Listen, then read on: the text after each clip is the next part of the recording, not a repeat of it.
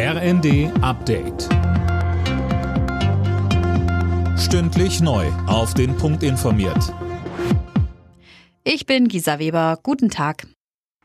Union und Ampelregierung streiten sich weiter über das geplante Bürgergeld. CDU und CSU wollen den Hartz-IV-Nachfolger im Bundesrat blockieren. Die SPD spricht von Populismus, die FDP von parteitaktischen Manövern. Die Union kritisiert unter anderem, dass Sanktionsmöglichkeiten wegfallen sollen. CSU-Chef Söder sagte im ZDF dass die Motivationsleistung für diejenigen, die gesundheitlich in der Lage sind, die körperlich in der Lage sind, arbeiten zu können, weitgehend reduziert wird. Ist doch völlig absurd, dass in einem Land, wo uns Arbeitskräfte fehlen, nicht einmal die Möglichkeit bestehen könnte, dann jemand zu motivieren, eine Arbeit anzunehmen. Im Kampf gegen die Inflation und die explodierten Energiepreise trifft sich Kanzler Scholz heute mit Vertretern von Arbeitnehmern und Arbeitgebern zur mittlerweile dritten konzertierten Aktion.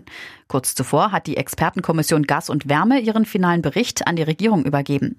Die Gaskommission war ja bei der letzten konzertierten Aktion vergangenen Monat eingesetzt worden. Sie sollte im Auftrag der Regierung Vorschläge erarbeiten, um Haushalte und Unternehmen zu entlasten.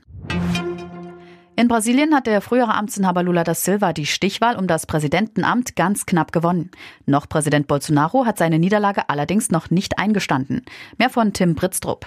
So eng ist es in den vergangenen Jahrzehnten nie gewesen. Der Linkskandidat Lula kommt auf knappe 51 Prozent, der rechtsradikale Amtsinhaber Bolsonaro auf rund 49 Prozent.